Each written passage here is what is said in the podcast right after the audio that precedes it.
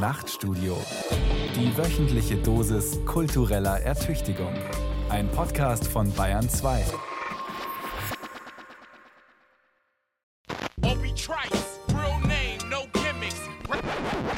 Mehr Ideen wagen.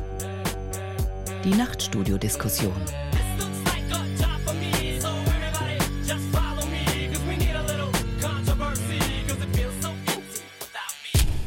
Herzlich willkommen im Nachtstudio heute mit Thomas Kretschmer und einer neuen Ausgabe unserer Diskussionsreihe Mehr Ideen wagen. Wie wollen wir in Zukunft von A nach B? Wie soll die Mobilität von morgen gestaltet sein? Darüber möchte ich heute diskutieren mit Monika Popp in München und mit Sarah George und Andreas Rade, die uns aus Berlin zugeschaltet sind. Herzlich willkommen, guten Abend. Guten Abend, Herr Kretschmer. Guten Abend. Guten Abend. Monika Popp lehrt und forscht als Privatdozentin an der Ludwig-Maximilians-Universität in München und zwar in der Lehr- und Forschungseinheit Mensch-Umwelt-Beziehungen. Ihre Schwerpunkte sind Mobilitäts- und Stadtforschung. Zuletzt hat sie sich intensiv befasst mit der Konkurrenz der Verkehrsmittel im Münchner Stadtteil Westend und mit der Frage, wie man Nicht-Radfahrende zum Fahrradfahren aktiviert. Was haben Sie da herausgefunden, Monika Popp? Bei den Nichtradfahrenden war das sehr interessant, weil wir festgestellt haben als erstes schon mal, dass ungefähr die Hälfte der deutschen Bevölkerung tatsächlich nicht Rad fährt. Oder das heißt sehr, sehr selten, weniger als einmal im Monat. Und ähm, wir haben uns dann angeschaut, woran liegt das und, wer kann vielleicht äh, aktiviert werden, wer kann schwerer aktiviert werden. Und ein ganz großer ähm, Grund ist, dass die Leute einfach ohne Fahrrad aufgewachsen sind, das Fahrrad nie als ihr alltägliches ähm, Verkehrsmittel einfach kennengelernt haben und damit das Fahrrad auch gar nicht als zweckmäßig ansehen. Und das ist eine harte Nuss zu knacken. Wir haben aber auch gesehen, dass rund ein Viertel der jetzt momentan nicht Radfahrenden durchaus sehr leicht aktivierbar sind. Und das ist doch immerhin ein Potenzial, mit dem man ganz schön was anfangen kann. In Berlin begrüße ich Andreas Rade. Er ist Geschäftsführer beim Verband der deutschen Automobilindustrie. Seit dem 1. Januar 2022 verantwortet Andreas Rade im Kreis der insgesamt drei Geschäftsführer die Themenfelder Politik und Gesellschaft. Dorthin ist er gekommen vom Verband Deutscher Maschinen- und Anlagenbau. Das ist von außen betrachtet kein so großer Schritt. Davor aber war er 13 Jahre lang tätig für die Fraktion der Grünen im Deutschen Bundestag, unter anderem als Büroleiter von Renate Künast in ihrer Zeit als Fraktionsvorsitzende und als Verkehrsreferent. Auf der Homepage des Verbandes der deutschen Automobilindustrie ist ein kurzer Film zu sehen. Eine Fahrt an einem See entlang. Am anderen Ufer liegt ein grüner Wald im Sonnenlicht. Der Film endet mit dem Claim Wir sind bereit für den Umbau, die Transformation, so habe ich den Film verstanden. Was genau versteht Ihr Verband der deutschen Automobilindustrie unter Transformation, Andreas Rade? Ja, wie Sie gesagt haben, habe ich mal angefangen im Bundestag für die Grünen als Verkehrsreferent zu arbeiten. Das war vor ungefähr 20, also 1998. Und im Vergleich zu heute ist genau das der Punkt. Diese Industrie ist im Umbau. Wir erleben, dass sozusagen ein ganzer Antriebsstrang neu und klimaneutral wird in Zukunft. Und da ist, glaube ich, der Punkt, was wir jetzt im Ausdruck bringen wollen. Mobilität kann, jedenfalls was die Klimaneutralität angeht, neu gedacht werden. Und das ist, glaube ich, eine sehr spannende Zeit, gerade dabei zu sein. Wo aus Ihrer Sicht steht die Automobilindustrie gerade? Da in diesem Umbauprozess ganz am Anfang oder mittendrin? Sie steckt im Umbau, wortwörtlich investiert in diesen Umbau, hat natürlich zu kämpfen mit äh, Thema Halbleiterproblem, Lieferkettenprobleme, Ukraine haben wir gesehen, Stichwort Kabelbäume, mit allen Widrigkeiten. Aber trotz allen Krisen, die von außen her kommen, sind wir fest entschlossen, den Umbau voranzutreiben. Und Sie müssen immer sehen, wir reden nicht über Deutschland, wir reden über eine Industrie, die weltweit aufgestellt ist. Insofern ist das, glaube ich, ein Umbau, der sich weltweit auch vollzieht. Und da sind wir mitten dabei, diesen Umbau so hinzubekommen, dass am Ende auch die deutsche Autoindustrie weiter ganz vorne steht, was für unser Land insgesamt, glaube ich, von hoher Bedeutung ist. Dann kann ich in Berlin noch begrüßen Sarah George, die sitzt dort ebenfalls gerade im Hauptstadtstudio der ARD, direkt am Spreeufer. Ihr Arbeitsplatz liegt am Landwehrkanal, ein paar Kilometer weiter im Süden. Dort ist das Wissenschaftszentrum Berlin und Sarah George ist dort wissenschaftliche Mitarbeiterin der Forschungsgruppe Digitale Mobilität und gesellschaftliche Differenzierung. Ihr Schwerpunkt liegt in der Frage, wo und warum sich auch in der Mobilität Ungleichheiten der Gesellschaft zeigen. Seien es Ungleichheiten in Bezug auf das Geschlecht, den Status oder den Migrationshintergrund. Wie sind Sie zu diesem Schwerpunkt gekommen? Gab es da ein Aha-Erlebnis, Sarah George? Ja, vielen Dank. Das Aha-Erlebnis ist wahrscheinlich, dass ich selber merke, wenn ich mich bewege, wenn ich in Berlin unterwegs bin, wie auch das Verkehrssystem Frauen, wie Sie gesagt haben, Menschen mit Migrationshintergrund, einkommensschwache Gruppen ausschließt. Und das ist eben wichtig, das zu erforschen, weil, wie wir gerade gehört haben, die Automobilindustrie, das Verkehrssystem ist im Umbruch. Das ist äh, ganz wichtig, das zu ändern, wenn wir auf die Klimakrise schauen. Und es ist eben wichtig, da auch einen sozial gerechten Umbau stattfinden zu lassen. Und dafür müssen wir eben wissen, wer bewegt sich wie und für wen können wir da was tun. Und das hören wir in der Politik gerade immer wieder, Benzinpreise werden teurer und wer wird da eigentlich gefördert, wenn man die subventioniert? Ich möchte am Anfang einfach nochmal versuchen, den Ist-Zustand ein bisschen zu skizzieren und zu beschreiben. Also dieses Gefühl oder diesen Eindruck, alle wollen und müssen mobil sein und kommen deshalb an ihre Grenzen weil alle müssen in die Arbeit oder zum Einkaufen, in die Schule oder zum Sport, zu Freunden, zur Erholung an den See. Wir alle müssen oder wollen von A nach B. Und es soll bitte schnell gehen und möglichst komfortabel. Und dann passiert oft genau das Gegenteil. Ganz egal, ob zu Fuß oder mit dem Fahrrad, dem Auto oder den öffentlichen. Wer am Verkehr teilnimmt, der hat nachvollziehbare Gründe, sich zu beklagen über Verspätungen, über den Stau, den Schienenersatzverkehr oder über fehlende Rücksichtnahme. Deshalb die Frage an die Wissenschaftlerin Monika Popp, wie bekommt man die Emotionen aus einem wissenschaftlichen Feld wieder heraus, das man als Person im Alltag ja ständig selbst erlebt und wahrscheinlich auch emotional verarbeitet? Das ist ein emotionales Thema, das sehen wir ganz stark, auch wenn wir Öffentlichkeitsveranstaltungen haben.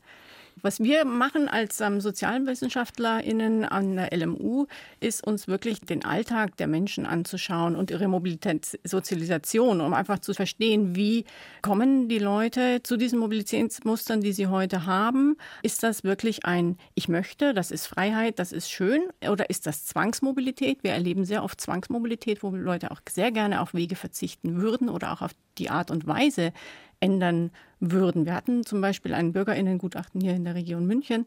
Da hat man die Leute gefragt, wie kommen sie denn heute zur Arbeit? Sehr viele mit dem Auto. Wie würden sie gerne zur Arbeit kommen? Mir wäre es lieber mit dem Bus oder mit dem Fahrrad. Wie denken Sie, dass Sie in zehn Jahren in die Arbeit kommen? Mit dem Auto. Also das sind schon einfach, dass man sich diese Strukturen anschaut, ähm, schaut, was fehlt, was könnte man ändern. Das muss nicht immer Infrastruktur sein, das ist auch tatsächlich, muss man das breiter denken. Das haben wir jetzt sehr, sehr lange getan, dass wir Verkehr wirklich als von A nach B gedacht haben. Und wir versuchen das eben auch breiter zu denken, eben auch als Sozialpolitik, auch als Umweltpolitik. Verkehrspolitik sollte nicht nur Transportpolitik sein. Können Sie das nochmal an dem Beispiel erläutern, was da zum Beispiel die soziale Komponente wäre, die man mitdenken muss? Das hat da die Frau George gerade auch schon mit thematisiert, ähm, dass wir wirklich in Deutschland eine Gruppe auch haben und die ist nicht so klein, die unter Mobilitätsarmut leistet. Tatsächlich zum Beispiel 20 Millionen haben kein Auto.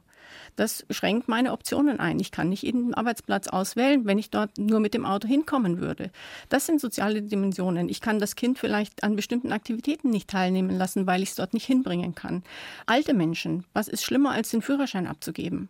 weil ich dann mich eigentlich wirklich entmündigt fühle und nicht mehr am Leben teilnehmen kann, wenn äh, tatsächlich eben die Automobilität die einzige Option ist, die ich habe und keine Alternativen habe. Und da ist einfach in den letzten Jahren und Jahrzehnten schon so eine Verschiebung hat da stattgefunden, wo wir den ÖPNV eingespart haben, wo Bahnen eingestellt wurden etc. Und wir sehr stark eine autogerechte Planung, Siedlungsplanung, Verkehrsplanung erlebt haben. Sarah George, auf der Homepage ihrer Forschungsgruppe ist ein langer aussagekräftiger Satz zu lesen, den ich gerne zitieren möchte. Das alte Modell, die Freizügigkeit von Mensch und Gut maximal zu erhöhen und die Widerständigkeit des Raumes zu minimieren, um ein hohes Maß an persönlicher Freiheit und volkswirtschaftlicher Prosperität zu ermöglichen. Dieses alte Modell funktioniert so nicht mehr. Woran ist das festzumachen? Wo ist das vielleicht auch aus der Sicht eines Laien zu erkennen? Ja, wie Sie es zu Beginn der Frage auch schon gesagt haben, ist, wir leben quasi in so einer Beschleunigungsgesellschaft. Also um sozial mithalten zu können, müssen wir uns immer, immer mehr bewegen. Also Grenzen werden für bestimmte Menschen immer durchlässiger, irgendwie Handel und so weiter. Das vergrößert sich alles immer mehr und das ist einfach aus einer Klima- und auch sozialen Perspektive, aus einer Flächengerechtigkeitsperspektive nicht mehr tragbar, zumindest nicht mehr mit dem Auto. Und wir haben irgendwie noch keine so richtig gute Idee, wie wir eine klimagerechte, sozialverträgliche Mobilität gestalten können, eben ohne das Auto. Und was wir gerade machen in unserer Forschungsgruppe ist, wir schauen uns die Mobilität von verschiedenen sozialen Gruppen im Zeitverlauf an. Und da würde ich gerne an was anschließen, was Frau Popp auch gerade gesagt hat, nämlich, dass sich nicht alle Menschen so bewegen können, wie sie es gerne wollen. Und was wir sehen, ist, dass sich bestimmte marginalisierte Bevölkerungsgruppen wie einkommensärmere Menschen, die müssen sich im Zeitverlauf immer, immer mehr bewegen. Also die Mobilität steigt, die nutzen auch immer mehr das Auto. Die Politik der Massenmotorisierung hat das Auto für alle Menschen zugänglich gemacht, obwohl sie es gar nicht wollen und sich teilweise auch gar nicht leisten können. Aber sie müssen eben darauf zurückgreifen, weil so politisch-geografische Strukturen eben das Auto immer weiter fördert. Es werden immer weiter neue Autobahnen gebaut, auch hier in Berlin, obwohl das eigentlich gar nicht nötig ist. Und die müssen auf das Auto zurückgreifen. Also einfach um ihren Arbeitsplatz zu erreichen, der vielleicht genau. auf dem Land ist und den man mit öffentlichen Verkehrsmitteln nicht erreichen kann. Genau, und weil man sich zum Beispiel Wohnraum in Innenstadtlagen nicht leisten kann, weil der immer teurer wird. Man muss am, irgendwie im suburbanen Raum wohnen, in, in ländlichen Regionen wohnen. Und genau wie Sie sagen, der Arbeitsplatz ist immer weiter entfernt. Man kann sich den vielleicht nicht immer aussuchen. Man ist vielleicht auch arbeitstechnisch ähm, mit dem Auto unterwegs, weil man Handwerkerin ist und so weiter. Und auf der anderen Seite sehen wir eben, dass Menschen aus höheren Einkommensschichten beispielsweise sich immer weniger bewegen im Zeitverlauf. Absolut natürlich immer noch mehr, aber die Tendenz sinkt und auch immer weniger ein Auto besitzen, weil sie es eben können, weil sie es sich aussuchen können, weil sie im Homeoffice bleiben können, weil sie in Innenstadtlagen wohnen können und da eben eine größere Freiheit ist, wie man sich bewegen kann und sich das mehr aussuchen kann. Die ganze Runde gefragt, dann wäre dann eine einfache Lösung einfach zu sagen, die Wege müssen wieder kürzer und weniger werden, aber wie kann man das dann umsetzen? Vielleicht darf ich mal einwerfen. Ja, bitte, ähm, Andreas ich bin Rade. vom Verband der ständigen Autofahrer. Deswegen würde ich sagen, äh, wir reden, müssen über Mobilität reden. Das ist ein Bedürfnis der Menschen und ich glaube, wir sollten damit vielleicht weniger über ein Gegeneinander reden. Auch ich bin froh, wenn die Bahn besser fährt, öfter fährt. Auch ich fahre täglich Fahrrad und bin froh, ich das sicher tun kann. Also ich glaube, in der Realität der Menschen ist es oftmals gar nicht so, dass sie entweder das oder das sind, sondern dass sie Mobilitätsbedürfnisse haben. Und die sind am Wochenende anders als werktags vielleicht, sind in der Stadt anders als auf dem Land. Insofern glaube ich, müssen wir davon ausgehen, dass Menschen Mobilitätsbedürfnisse haben. Mobilität ist ein Stück Freiheit natürlich und eben auch individuelle Mobilität. Das kann das Fahrrad sein, kann auch das Auto sein. Und insofern glaube ich, sollten wir mehr gucken, wie wir die Bedürfnisse so organisieren, dass sie möglichst die Widersprüche minimieren. Und ganz klar, das ist mein großer Punkt natürlich auch, das Thema klimaneutral Mobilität. Und da ist eben das Auto auf einem guten Weg, dazu einen Beitrag leisten zu können. Es wird dabei bleiben, dass wir über Widersprüche reden, Nutzungswidersprüche öffentlicher Räume, klar. Gucken wir nach Kopenhagen oder andere Städte, da sehen wir aber auch, das ist auch mit dem Miteinander, glaube ich, äh, gelöst worden und weniger, glaube ich, gegeneinander äh, nur argumentieren. Monika Popp, Sie wollten anschließen. Ich finde diese Diskussion um die Bedürfnisse sehr, sehr wichtig und ähm, wir haben tatsächlich Bedürfnisse, aber die Frage ist, was ist mein Bedürfnis? Mein Bedürfnis ist, der Arbeit nachgehen zu können. Mein Bedürfnis ist einzukaufen, es ist Freunde zu treffen. Mein Bedürfnis ist nicht unbedingt dort einen besonders langen Weg hin zu verbringen. Deswegen finde ich Ihre, Herr Kretschmann, den Aspekt, den Sie reingeworfen haben, müsste man nicht eigentlich die Wege vielleicht wieder verkürzen. Und da gibt es schon länger das Konzept und das wird momentan auch wirklich äh, in, in großem Maßstab von Paris zum Beispiel ausgerollt, dass sie sagen, wir brauchen eine 15-Minuten-Stadt. Jeder soll in der Lage sein, in 15 Minuten mit aktiver Mobilität, so nennen wir das heute, also zu Fuß oder mit dem Fahrrad, alles erreichen zu können, was er erreichen muss. Das sind meine Bedürfnisse. Und immer zu sagen, das Bedürfnis ist mobil mobil zu sein. Ich finde, der Begriff Bedürfnis sollte eher an den Tätigkeiten am festgemacht werden. Und dann ist es eben tatsächlich der einfachste und gleichzeitig schwierigste Weg, zu sagen, wir müssen die Wege verkürzen. Weil vieles haben wir natürlich in den letzten Jahrzehnten in Beton gegossen. Wir haben die grüne Wiese beispielsweise. Wir haben Suburbanisierung. Das ist natürlich jetzt nicht mit einem Schnips wieder rückgängig zu machen.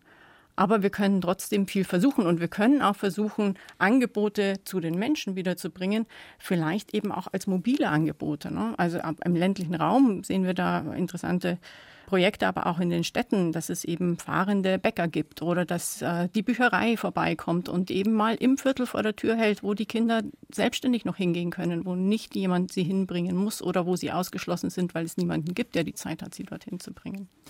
Ich möchte noch einmal kurz, um den Umbruch zu skizzieren, eine Beobachtung noch mal einwerfen, speziell mit einer Frage an Herrn Rade. Weil einerseits ist ja das Auto weiterhin ein zentrales Statussymbol in unserer Gesellschaft. Also große, PS-starke, schwere Fahrzeuge sind für einen Teil der Bevölkerung weiterhin sehr erstrebenswert. Die Zulassungszahlen der SUVs sprechen da eine deutliche Sprache. Und gleichzeitig ist das Auto für einen, ich würde sagen, wachsenden Teil der Bevölkerung ein Sinnbild für möglicherweise überholte Technik und sogar auch einfach ein Ärgernis. Wie ist die Autoindustrie in diese für Sie unangenehme und wahrscheinlich vor 10 oder 20 Jahren noch völlig unbekannte Situation gekommen? Also Statussymbol weiß ich nicht. Das kann ja auch jetzt oder wird hoffentlich zunehmend auch das E auf dem Nummernschild sein, hinten als Elektromobilität natürlich. Ich glaube, nach vorne gedacht ist das das Angebot, dass der Status da sein sollte, dass ich einen Beitrag leisten kann zu einer klimaneutralen Mobilität. Das Thema SUVs ist natürlich in aller Munde, aber auch da ist, glaube ich, das Bild falsch, dass es sozusagen ein erzwungener Kauf ist. Und auch da gibt es offenbar Bedürfnisse, die dann darüber befriedigt werden. Wir haben versucht, den Ist-Zustand zu beschreiben. Und ich würde es jetzt gerne ein bisschen aufdröseln, die verschiedenen Komponenten der Mobilität und zuerst mal schauen auf den Raum, also die Straßen, die Orte, die damit verbunden werden, die Schienen, die Fahrradwege, die Gehwege und so weiter. Monika Popp, ein Eindruck des Laien aus dem Alltag ist, für den Autoverkehr steht in den Städten mit Abstand am meisten Platz zur Verfügung. Können Sie das als Wissenschaftlerin auch bestätigen? Ja, das ist so. Und wir haben ja auch über viele Jahrzehnte tatsächlich jedes Jahr mehr Pkw in Deutschland. Das ähm, hat auch noch keine Wende stattgefunden. Die Linie geht weiter gleichmäßig, kontinuierlich bergauf. Und diese PKWs müssen irgendwo untergebracht werden. Zum einen finden wir die am Straßenrand, wenn sie parken, und wir haben die Straßen ähm, für die PKWs. Und wir haben eben sehr, sehr lange, aber da hat tatsächlich auch ein Umdenken stattgefunden. Noch nicht immer und nicht überall, aber es setzt sie langsam durch, dass es eben ähm, kein Weg sein kann, sobald es irgendwo Stau gibt, zu sagen, dann bauen wir jetzt hier noch eine Spur mehr. Aber das wurde eben lange gemacht und dadurch wurden andere Nutzer innen tatsächlich verdrängt. Und das hat eben auch gesellschaftliche Bedingungen. Und das meinte ich auch mit dem, wir versuchen das in einer breiteren Perspektive zu sehen. Nicht nur äh, fließt der Verkehr noch und habe ich noch einen Parkplatz, sondern was findet alles nicht mehr statt, weil der Pkw sehr viel Raum einnimmt.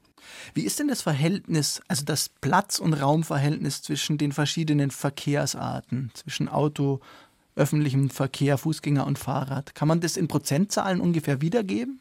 Könnte man, wenn man die Zahlen da okay. hätte. Sarah Georgi, haben Sie die zufällig?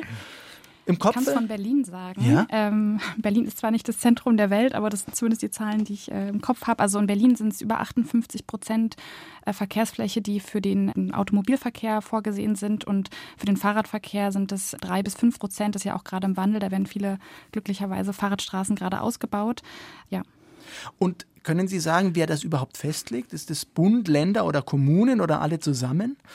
Ist wahrscheinlich auf allen Ebenen verschieden, weil ich habe nur so diese Alltagsbeobachtung jetzt wieder hier in München vor allem, dass um diesen Raum wirklich quadratmeterweise gerungen wird. Also die Frage, machen wir aus zwei Parkplätzen Parkplätze für Fahrräder oder die Schanigärten, die in München und in, glaube in Bayern, ich weiß nicht, ob in Berlin auch jetzt im Zuge der Corona-Pandemie entstanden sind, dass also Gastwirte auf der Straße auch erweiterte Freisitzflächen anbieten können. Dafür mussten teilweise auch Parkplätze mhm. geopfert werden.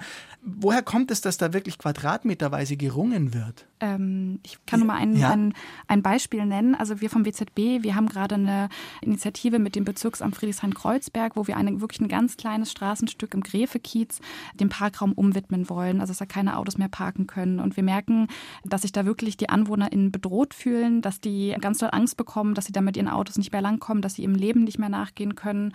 Und ich glaube, das ist einfach, weil es auch politisch immer weiter so gefördert wurde, dass viele Menschen so darauf angewiesen sind, mit ihrem Auto zu fahren, Jahren und es, wie Sie auch sagten, würde ich schon sagen, immer noch so ein gewisses Statussymbol ist, man da Angst hat, einfach dann gesellschaftlich abgeschieden zu werden, weil man mit dem Auto nicht mehr langfahren kann. Deswegen würde ich schon sagen, dass ein gewisser Widerstand auch aus der Bevölkerung kommt, aber sicherlich auch aus in der Industrie und von den Gewerbetreibenden, die da auch Angst haben, dass ja dann sie niemand mehr erreicht. Obwohl die Forschung schon zeigt, dass es auch positive Effekte haben kann, dass die Menschen heutzutage viel weniger, also gerade in Innenstädten, der Erreichbarkeitsaspekt wichtig ist, sondern dass die Aufenthaltsqualität irgendwie immer wichtiger wird. Also ich gehe nicht mehr in den Laden, weil ich kann ja alles online kaufen, um da bestimmte Sachen einzukaufen, sondern einfach, weil ich eine, ja, eine gute, hohe Aufenthaltsqualität haben will und die sichert halt mehr Grünraum, mehr Platz für, für Gastronomie. Ja. Andreas Rade, wie diskutiert oder diskutiert die Autoindustrie ihren Platzanspruch? Gibt es da andere Konzepte? Nein, also ich glaube, dass auch der VDR oder die Autoindustrie in den vergangenen Jahren sich geöffnet hat. Vielleicht bin ich auch ein Teil dessen äh, als Ausdruck, dass wir auch mehr sagen, wir wollen und wir müssen auch in den Dialog gehen mit den Menschen, mit den vor Ort, mit den Kommunen, mit den Gemeinden. Äh, mit den Städten, weil natürlich wir die Nutzungswidersprüche sehen, die es übrigens nicht nur zwischen Mensch und Auto gibt, sondern wenn wir an die, an die Roller denken, die überall rumliegen und fahren, auch da gibt es Widersprüche in der Nutzung. Insofern, glaube ich, sind wir gut beraten, auch da nochmal zu sagen, wir müssen miteinander reden, wie wir die Konzepte gemeinsam entwickeln können. Und ich glaube, gerade die Gruppe von Frau George, wir jetzt seit Jahren ja daran auch gearbeitet, dass wir an sich darüber reden müssen, wie wir auch einen Teil des ÖVs mit den IVs sagen verschmelzen. Carsharing ist so ein, also ein Angebot. und Individualverkehr oder genau. ist das ÖV und IV? Genau, und ich glaube, da gibt es auch gute Konzepte, die äh, auch in der Umsetzung sind. Äh, ich glaube, in, in, München gibt es einen Feldversuch mit so autonom fahrenden Bussen inzwischen, wo sich äh, praktisch die Bedürfnisse individueller Mobilität faktisch dann in einem Angebot der öffentlichen Mobilität wiederfindet wo eben auch der, der öffentliche Verkehr weitaus flexibler ist. Gerade auf dem Land zum Beispiel gibt es ganz neue Möglichkeiten, wo man eben nicht nur mit dem eigenen Auto, sondern eben auch mit solchen Angeboten künftig äh, fahren kann, also Mobilität on Demand gewissermaßen. Das sind alles Konzepte, glaube ich, die sich nach vorne hin für uns entwickeln und wo wir große Möglichkeiten haben. Deswegen glaube ich, müssen mehr, weil wir auch die technologischen Antworten haben inzwischen, mehr daran denken, wie wir die Bedürfnisse oder die Ansprüche oder ich sag mal die Realitäten der Menschen, wie sie jetzt sind, da auch dann widerspiegeln. Um vielleicht mal aus der Stadt nochmal hinauszukommen und auch das Verkehrsmittel zu wechseln. Ich habe gerade gelesen, die Allianz pro Schiene, also ein Verband, der sich für die Eisenbahn einsetzt, der hat Ende Mai in einer Pressemitteilung zum Bundeshaushalt beklagt, ich zitiere, die Ampelkoalition hat mit dem Haushalt verkehrspolitisch kein Aufbruchssignal gesetzt, sondern sich für ein Weiter so entschieden. Weder gibt es die im Koalitionsvertrag angekündigte Schiene vor Straße Schwerpunktsetzung bei den Investitionen in die Infrastruktur, noch einen Digitalisierungsschub. Hatten Sie da mehr erwartet, Frau Popp? Man hat sich mehr erwartet, man hat sich mehr gewünscht in die Richtung, weil am auf der einen Seite kann jede Stadt, die hat die Planungshoheit, die kann hier die Planung selbst gestalten, aber hat eben die Rahmenrichtlinien, die auf Bundesebene festgelegt werden. Und da sehen wir einfach noch viele Förderungen, die eben nach wie vor auch nicht gerechtes, umweltschädliches Verhalten stärker fördern als eigentlich die Verkehrsarten, die es zu fördern gelten würde. Jetzt einfach vor den Herausforderungen ähm, soziale Gerechtigkeit, Klimawandel, Gesundheit etc. Frau George, weil es in dieser Pressemitteilung gerade angesprochen war, die Digitalisierung und die Mobilität, wie hängen denn die zusammen? Sie forschen dazu ja auch an WZB. Da geht es auch viel darum, was Herr Rade gerade schon angesprochen hat, wie man bestimmte Mobilitätsbedürfnisse, die eben auch durch die Automobilität entstanden sind, dass man sich eben individuell, flexibilisiert fortbewegen möchte, in ja, klimafreundlicheren, nachhaltigeren Mobilitätsform umwandeln kann durch ja, Ride-Pooling, genau, autonomes Fahren, was gerade schon angesprochen wurde, wie man das dorthin transformieren kann und sogar besser noch machen kann. Also das Auto wird ja auch zunehmend irgendwie zur Last, wie so ein Klotz am Bein. Man kann sich irgendwie, man muss das immer irgendwo parken. In den Innenstädten geht es nicht mehr. Und mit so digitalen Optionen, mit Sharing-Optionen geht das dann sogar noch besser und man kann sich noch besser noch flexibler fortbewegen, ähm, was man ja, wie ich am Anfang schon sagte, auch braucht. Irgendwie diese, alles flexibilisiert sich und so muss es eben auch in der Mobilität sein. Im Flächenstaat Bayern muss man natürlich nochmal aufs Land genau blicken. Da ist immer wieder die Ansage oder das Problem, es gibt so wenig Infrastruktur mehr zum Einkaufen, um zum Arzt zu kommen und so weiter, dass es einfach den Zwang zur Nutzung des Autos gibt. Ist es tatsächlich so, Monika Popp? Könnten Sie das bestätigen? Den muss es nicht geben. Ähm, den gibt es tatsächlich ähm, vielleicht in manchen peripheren Regionen. Bayern ist am vorletzten Platz, wenn wir uns die Erreichbarkeit mit dem ÖPNV anschauen. Im Bundesvergleich? Im Vergleich der Bundesländer, ganz genau. Da ist sehr viel eingestellt worden und äh, das ähm, braucht wieder ein, ein, zum Teil ein Zurück. Ne? Discobusse wurden eingestellt, ähm, generell Buslinien wurden eingestellt, Bahnlinien wurden stillgelegt. Im ländlichen Raum ist es ein Tick schwieriger. Die Entfernungen sind zum Teil größer und es ist eben nicht nur eine Frage dessen, wie organisiere ich den Verkehr, sondern auch, wie betreibe ich überhaupt Siedlungspolitik, dass es eben tatsächlich die Angebote vor Ort auch geben kann. Mir ist das ein bisschen zu einfach zu sagen, da geht es gar nicht. Es gibt sicherlich ganz periphere Regionen, da wird es sehr schwierig. Das Auto hat ja auch seine Berechtigung und da hat es vielleicht wirklich einen sehr, sehr guten Einsatzzweck. Aber es gibt eben auch gerade am ländlichen Raum Jugendliche, die völlig vom Elterntaxi abhängen, ältere Menschen, die dann nicht mehr zum Einkaufen gehen können. Das, das ist weit mehr als nicht an Mobilität teilnehmen können. Das ist nicht mehr teilnehmen können am sozialen Leben. Und ich denke, da hat der Staat einfach schon eine Aufgabe, tatsächlich das auch sicherzustellen. Von welchen Zeiträumen reden wir da, wenn man sowas umstellen will? Weil sowas funktioniert ja nicht von heute auf morgen. Und wenn man dann irgendwie eine Buslinie auf dem Land sieht, die neu eingerichtet worden ist vor von mir aus ein, zwei Jahren und es sitzen nur zwei Leute drin, kommt man schnell zu dem Schluss, funktioniert nicht, lass mal lieber bleiben. Also wie gibt es da wissenschaftliche Erfahrungswerte, wie lange man sowas anbieten muss, damit es auch angenommen wird? Das ist nicht einfach. Ne? Und auch die Situation, in der wir jetzt sind, hat ja auch in den 1950er, 60er Jahren angefangen. Also das ist auch nicht über Nacht passiert, dass wir diese Autoabhängigkeit bekommen haben. Insofern ist das sicherlich etwas, was nicht über Nacht funktionieren kann, aber wo man eben mit einzelnen Projekten die Bedürfnisse sich genau anschaut, durchaus starten kann und sinnvolle Dinge tun kann. Und ich, sehe eben an vielen Stellen wirklich auch durchaus den Willen der Leute und daran kann man anknüpfen. Das geht nicht über Nacht und das ist nicht super einfach, aber notwendig. Das Nachtstudio auf Bayern 2 heute mit einer Diskussion über die Mobilität von morgen mit Monika Popp, Andreas Rade und Sarah George. Wir haben uns jetzt viel über Straßen, Schienen, Fahrradwege und Gehwege unterhalten, über den Raum der Mobilität. Ich würde jetzt gerne die Nutzerinnen und Nutzer der Mobilität genauer anschauen. Und da eine Frage an Sarah George richten, die ja forscht über soziale Ungleichheit in Bezug auf Mobilität. Weshalb bildet sich ausgerechnet auch in der Mobilität Ungleichheit so sehr ab, wo man doch denkt, die steht allen offen in gleicher Weise und im gleichen Rahmen? Ja, ich glaube, das fängt dabei an, wie wir es jetzt auch gerade schon ein paar Mal erwähnt haben. Mobilität findet im öffentlichen Raum statt und der öffentliche Raum wird gestaltet von der Politik und die ist eben meistens männerdominiert.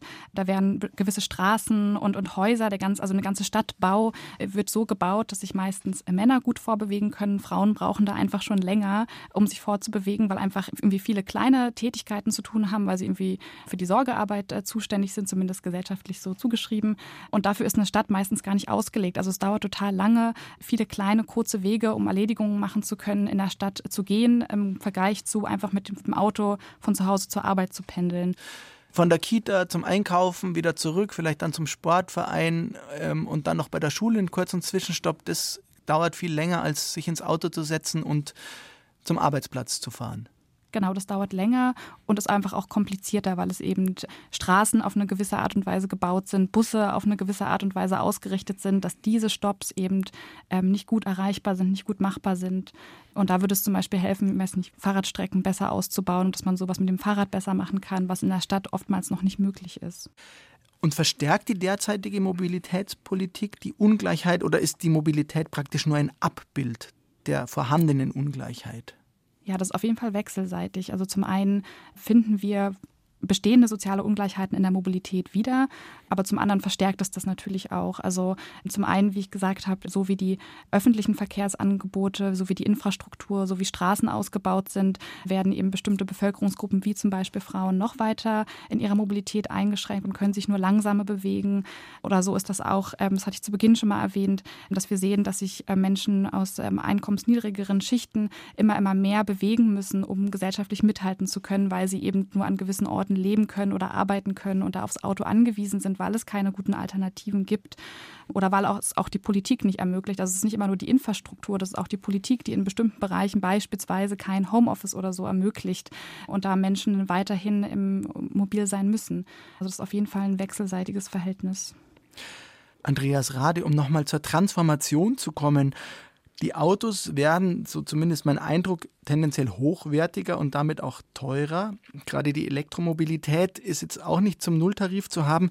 Gibt es denn das Ziel der Transformation auf lange Sicht oder auch auf kurze Sicht die Elektromobilität auch günstiger anzubieten, sozusagen auf Kleinwagenbasis, weil davon sieht man noch nicht besonders viele rumfahren, ist mein Eindruck. Also zunächst mal wird das Automobil klimaneutral und insofern glaube ich, haben wir einen fundamentalen Wandel im Verhältnis von vor 20, 30 Jahren und darum ist mir zu viel Schwarz und Weiß in der Debatte.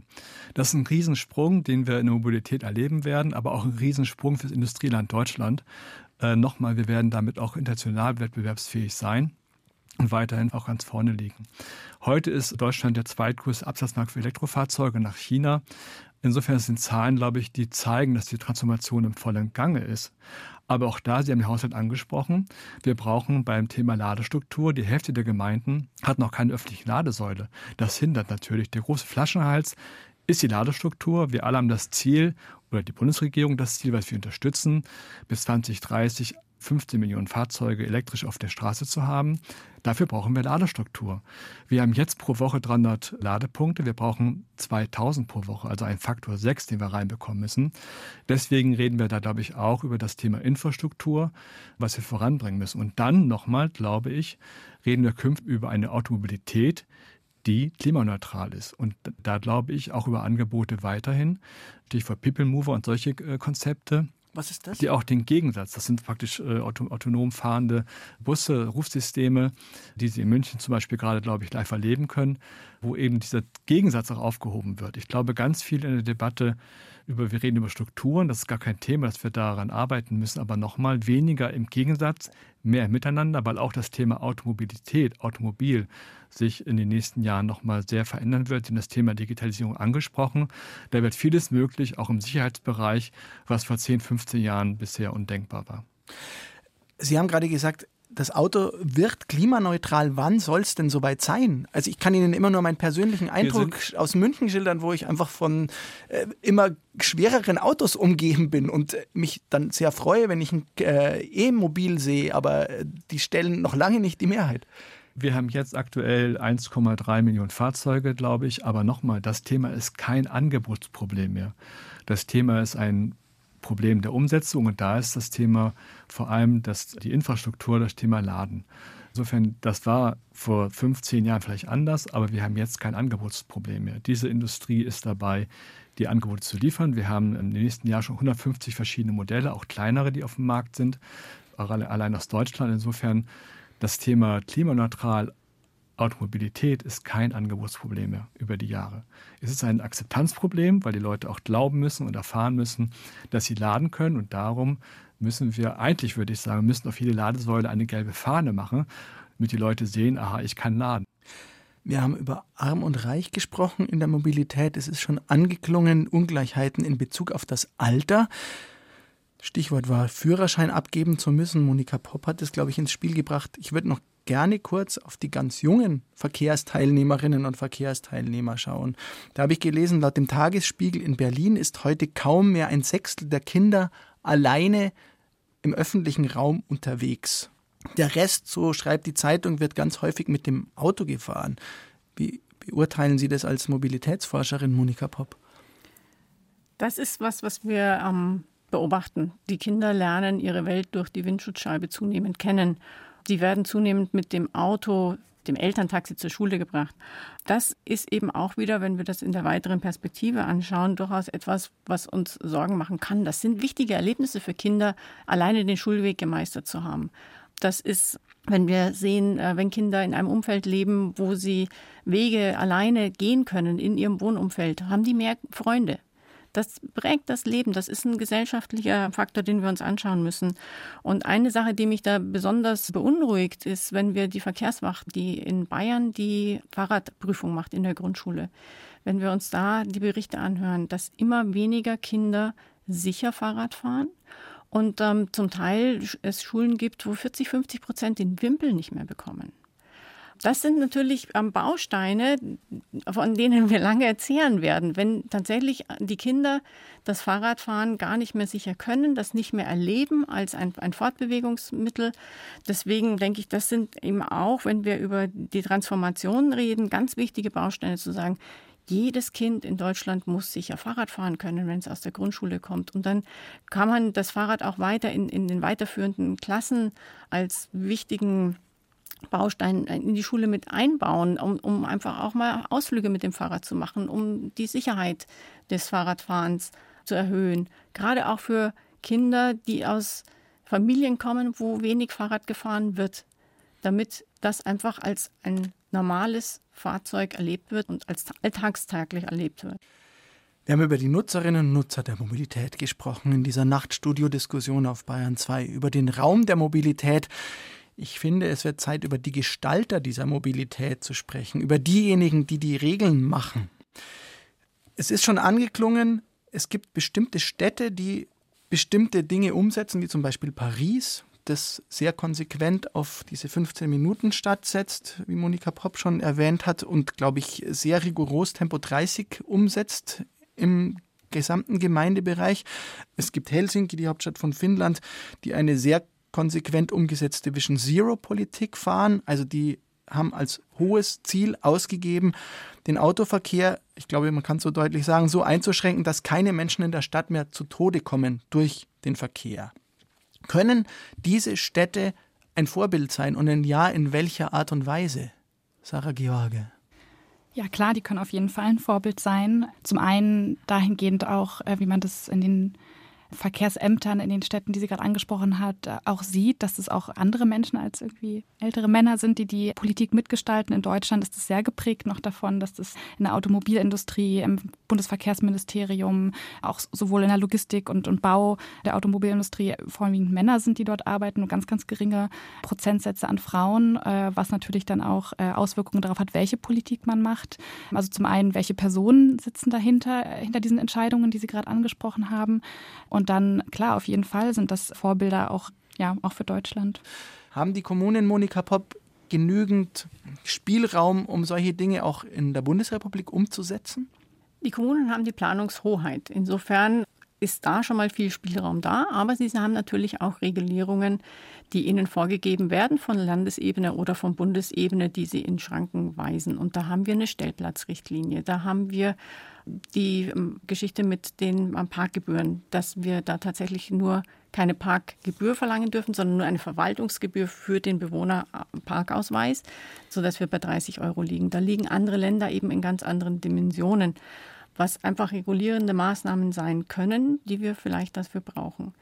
Ich finde es trotzdem, wenn man in andere Städte schaut, sehr mutmachend, ähm, dass eben tatsächlich Städte wie Amsterdam oder Kopenhagen mit einem Fahrradanteil von 40 Prozent keine Städte sind, wo man sagt, oh Gott, da möchte ich, äh, da, da will ja keiner hin, das ist ja ganz fürchterlich und das funktioniert nicht. Und was ist bei Regen? Diese Städte funktionieren wunderbar, die sind äh, in den Rankings für Lebensqualität ganz weit oben. Und ich finde auch sehr mutmachend Beispiele wie Barcelona, wo man mit Superblocks gesagt hat, man ähm, hat neun Stadtblocks und da macht man eine Einfahrtsbeschränkung nur für die Anwohner und Anrainer, die dort noch einfahren dürfen. Ansonsten wird der Raum umgestaltet und von den BewohnerInnen genutzt. Und das war ein Experiment, das war hoch umstritten. Keiner wollte das. Die Bewohner haben die Hände beim Kopf zusammengeschlagen und gesagt, wir machen das für ein Jahr. Wenn es euch nicht gefällt, machen wir es wieder weg. Die sind wieder da und die werden ausgerollt. Wie Wenn groß Leute, ist so ein Superblock? Wie viele Straßenzüge umfasst der ungefähr? Das sind eben drei Blocks mal drei Blocks. Also in fünf Minuten zu Fuß durch, zu durchqueren. Genau, ja. Andreas Rade, um vielleicht Ihren Verband und Ihre Industrie nochmal mit ins Spiel zu bringen. Ich kann mich erinnern, bis BMW in München, um ein Beispiel zu nennen, sich zeitlang in der Öffentlichkeit ähm, auch stark dargestellt hat als Mobilitätsdienstleister mit dem Pkw im Mittelpunkt, aber eben auch mit anderen Mobilitätslösungen. Ist davon noch was übrig, auch bei den anderen deutschen Autokonzernen? Ja, also das habe ich ja vorhin angesprochen, dass äh, egal ob es einzelne Konzerne sind, die selber Autos herstellen oder andere Anbieter, die eben mit dem Auto Angebote machen, dieses Carsharing-Modelle oder diese Floating-Systeme, das wird es weitergeben. Für mich ist am Ende aber egal, wer es anbietet, aber das wird zunehmend zu finden sein. Allein schon, weil sich die, die haben vorhin angesprochen, Thema Status, ich glaube, für viele Menschen es zählt, dass sie von A nach B kommen und äh, weniger zählt, ähm, dieses Statussymbol dabei zu haben. Ich möchte mal kurz ansprechen, Sie haben das Thema Vision Zero eben genannt. Auch da, glaube ich, sind heute technologische Möglichkeiten da, die dem Ziel durchaus näher kommen, ohne dass man in diesem Gegeneinander denkt. Heute könnten Sie eigentlich technisch alle Unfälle äh, ausschließen, die dadurch kommen, dass ein LKW nach rechts abbiegt. Da gibt es Systeme, warum? die erkennen das. Aber die, wenn ich das richtig verstanden habe, liegt es jetzt nicht an den fehlenden Systemen, sondern an einem fehlenden Willen, diese Systeme einzubauen, die Abbiegeassistenten. Das aber nicht bei den Anbietern. Das ist sozusagen bei denjenigen, die die LKWs dann kaufen. Technisch könnten wir es heute komplett ausschließen. Da gibt es automatische Bremssysteme. Wir könnten eigentlich diesem, diesem Vision Zero äh, sehr, sehr nahe kommen damit. Also auch da nochmal, dass wir auch nochmal gucken, was in Zukunft, wir sind hier heute ja dabei, in die Zukunft zu gucken, wo wir auch technologische Angebote am Fahrzeug selber haben, die viele Probleme anders darstellen, als sie bisher waren. Das heißt aber, wenn ich Sie richtig verstehe, die Flüssigkeit des Autoverkehrs oder des Individualverkehrs ist schon weiterhin das Maß aller Dinge. Nein, die Flüssigkeit des, der Mobilität wird natürlich auch dadurch eine andere oder es wird flüssiger werden, durch, auch durch Digitalisierung der Fahrzeuge. Wir können uns manche äh, Parksuchverkehre einsparen, all diese Dinge, die uns alle irgendwie nerven. Insofern ist das alles, glaube ich, äh, auch darüber neu zu diskutieren. Und wir sollten auch in den Gemeinden, die haben Sie angesprochen, in den Kommunen, glaube ich, mehr miteinander reden, was eigentlich heute möglich ist und ein bisschen mehr aus diesem Gegeneinander rauskommen. Sehen Sie auch so ein Gegeneinander, Monika Popp? das Herr Rade gerade anspricht? Oder ist da schon ein Miteinander da in diesen Verhandlungen? Oder sind die Gegner überhaupt gleich stark? Die Parteien wäre jetzt die Kommune auf der einen Seite und die Industrie auf der anderen. Also ich glaube, das Bild ist oder wo sehen, wo, ja. wo nicht, würden Sie das nicht sehen? Industrie versus Kommunen. Es geht, ja. glaube ich, darum, wie die Menschen Immobilität darstellen wollen. Und ich glaube, die meisten Menschen sind täglich alles mal. Fußgänger, Radfahrer, Autofahrer, äh, Bahnnutzer. Und ich glaube, das ist die Realität der meisten Menschen, jedenfalls in den Städten. Man kann es vielleicht nur so sehen, dass ähm, Ihr Verband äh, auch ein gewisses Mitspracherecht hat, ähm, im Bund, äh, nicht im Bundestag direkt, aber als Berater und Lobbyist im Bundestag und vielleicht der Verband der Fahrradindustrie ein ähm, paar weniger Angestellte hat, um im Bundestag seine Interessen vorzutragen. Also wie ist da die, die, die Gleichheit der Möglichkeiten, auf die Verkehrspolitik Einfluss zu nehmen? Also ich kenne das nun von beiden Seiten. Es ist nicht so, dass ich da als Interessenvertreter hingehe und sage, das und das, so stelle ich mir das vor, und dann läuft es so. Das ist überhaupt nicht so. Auch wir müssen uns stellen der, der Debatte, die verschiedenen Widersprüchen, die wir übrigens alle auch als Privatpersonen ja erleben natürlich. Auch ich habe Kinder und sehe das. Insofern glaube ich, sind wir eher, und da ist auch der VDA äh, dazu aufgerufen, das ist auch mein Ziel dabei, dass wir in diesen Dialog gehen über Nutzungswidersprüche und danach gemeinsam guten Lösungen suchen und dazu dann zusammen auch tragen können, welche Angebote jeweils da dabei sind, um eben das bestmöglich für alle aufzulösen. Monika Popp, Sie wollten es ergänzen? Ich würde es gerne ergänzen, ja. Ähm, es ist, also ich bin bei den Gesprächen nicht dabei. Insofern weiß ich nicht, was dort gesprochen wird und wie die Einflüsse tatsächlich sind. Wenn ich mir aber alleine anschaue, wie oft die Autoindustrie einen Termin im Ministerium hat und wie oft der ADFC, der VCD oder andere ähm, Interessensvertreter für andere Verkehrsmittel einen Termin haben, dann sehen wir da ein enormes Ungleichgewicht. Und damit auch die Chance, ich die Ideen einzubringen.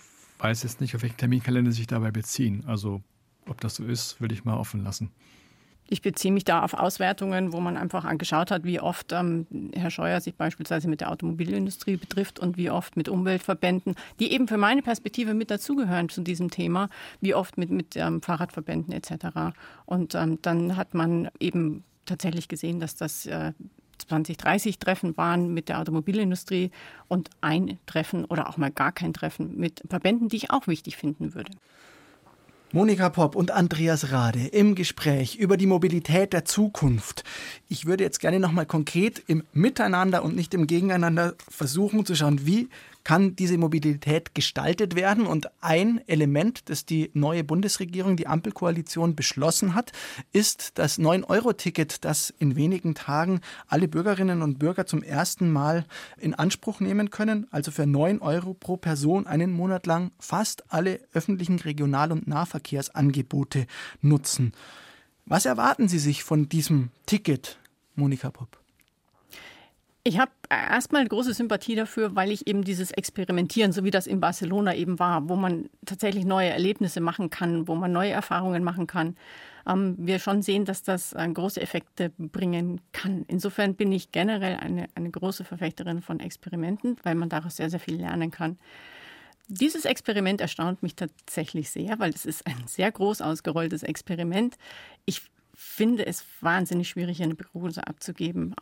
wird der öffentliche Nahverkehr jetzt so überrannt, dass die Erfahrungen letztendlich negativ sein werden? Andererseits hat es die Chance, gerade auch mal junge Menschen ähm, zum Ausprobieren zu bringen, wie nachhaltige Effekte wir dann sehen werden. Es ist eine Chance. Ich, ich wage keine Prognose, wie das ähm, tatsächlich, welche und, und, und wie groß die Effekte sein werden. Das finde ich tatsächlich sehr, sehr schwierig abzuschätzen. Sarah George, denken Sie, dass das 9-Euro-Ticket auch in puncto Ungleichheit zu Veränderungen führen kann? Ja, ich denke schon, dass man, also ich meine, da wäre bestimmt noch mehr und bessere Sachen möglich gewesen, aber ich meine, am Ende war es ein Kompromiss der Koalition und ich glaube, dahingehend ist es schon gut und ich stimme da Frau Popp auf jeden Fall zu, dass dieses Ausprobieren, das Experimentieren total gut ist und dass es auch ja Menschen, die sich bisher den öffentlichen Nahverkehr nicht leisten können, was ja leider doch oft der Fall ist, ähm, das auf jeden Fall neue Möglichkeiten schafft und auch Menschen entlastet. Es gibt auch viele Menschen aus unteren Einkommensschichten, die bis jetzt schon ein Abo haben, denen es dann erstattet wird. Ja, das denke ich schon. Andreas Rade, um nochmal einen anderen Aspekt aufzugreifen, wir haben schon davon gesprochen, dass ein erheblicher Teil der Arbeitenden und vor allem der Führungskräfte vermutlich weiterhin von zu Hause aus arbeiten wird. Auch jetzt, wo die meisten Corona-Maßnahmen aufgehoben sind, dann wird vermutlich auch weniger gefahren. Wie sieht die Automobilindustrie diese Form der Digitalisierung? Das Homeoffice meinen Sie? Ja. Das ist eine schwierige Frage, weil natürlich wir auch erleben, dass, dass ja diese Blue-Color, White-Color-Frage, glaube ich, das ist, ähm, wir werden auf jeden Fall alle nach Corona, wann auch immer das sein mag, äh, erleben, dass wir sehr viel mehr Homeoffice-Anteile haben werden, weil alle gemerkt haben, es geht ja. Ich glaube aus eigener Erfahrung aber auch zu sagen, dass auch viele, die im Homeoffice waren, gesehen haben, das ist auch teilweise problematisch, in Grenzarbeitszeit natürlich auch.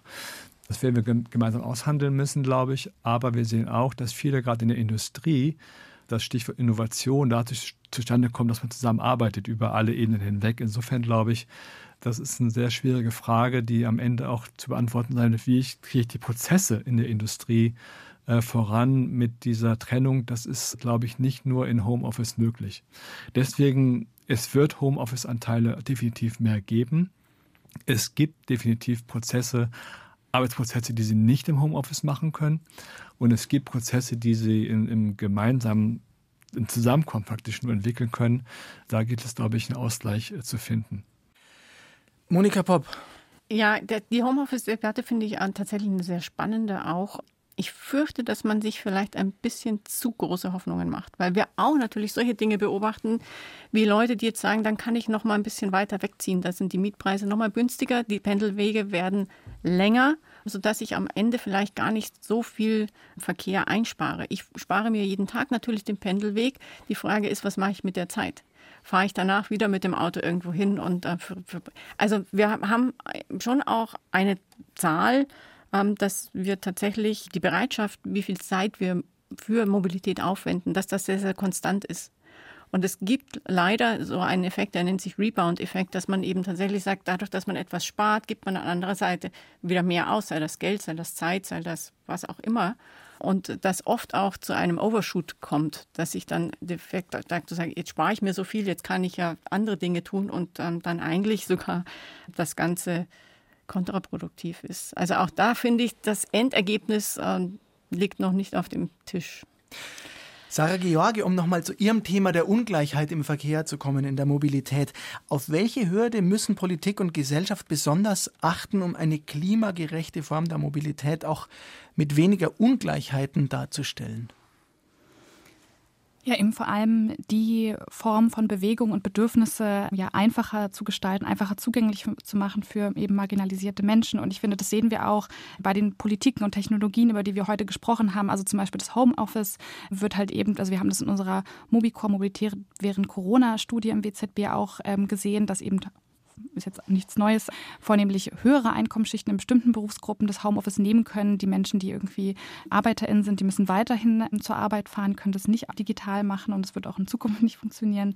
Und genauso auch mit, mit Carsharing zum Beispiel, also über 60, teilweise 80 Prozent, es kommt auf die Studie und auf die AnbieterInnen an, der Carsharing-NutzerInnen sind Männer, weil das eben so bestimmte Sachen wie Kindersätze, das wurde jetzt auch dann äh, noch eingeführt, aber ähm, einfach den Mobilitätsbedürfnissen, darüber haben wir gesprochen, von anderen Gruppen nicht entspricht. Und ich glaube, da ist es irgendwie wichtig, ja, was wir auch gemacht haben heute, sich den Ist-Zustand anzugucken. Was sind die Bedürfnisse? Wie bewegen sich Menschen? Wohin gehen sie? Was sind die Zwecke? Das haben wir auch schon gesagt, dass Mobilität im seltensten Falle ein Selbstzweck ist, sondern irgendwie mal vorgeschaltet ist. Also sich auch mehr Arbeitsprozesse anzuschauen, ähm, Freizeitbereich, äh, wie sind Städte aufgebaut? Also nicht nur Mobilität als einzelnes Gebiet zu sehen, sondern auch immer mehr zu verknüpfen mit anderen Bereichen.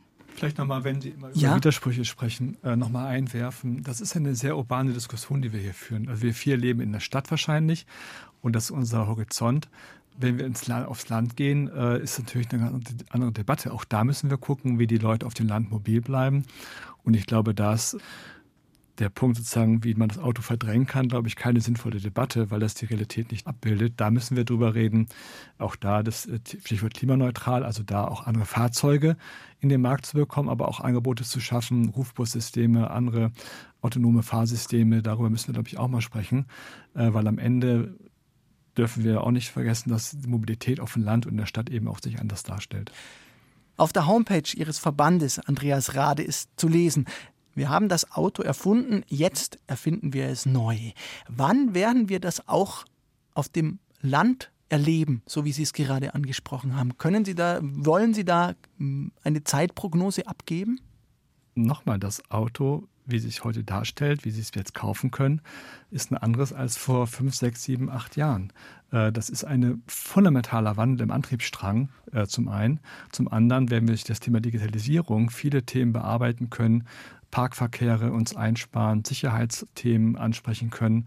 Irgendwann werden wir auch, das ist jetzt schon möglich, äh, auch autonom äh, fahren können, also auch da gleichflüssiger und so weiter auf der Autobahn fahren. Wir haben erst Modelle jetzt, äh, die zugelassen sind, als erste auch weltweit sogar. Also insofern, glaube ich, sind wir wirklich mittendrin, dass das Thema Auto sich technologisch vollkommen neu darstellen wird, aber auch in der Anwendung, auch zum Teil in der Abgrenzung gegenüber öffentlichen Verkehren, glaube ich, die, die, die, die Grenzen lassen sich fließender jetzt äh, bearbeiten, weil wir eben viele Angebote haben, die es so vorher nicht gab. Deswegen ist es vollkommen richtig, dass das Auto sich praktisch gerade neu erfunden hat.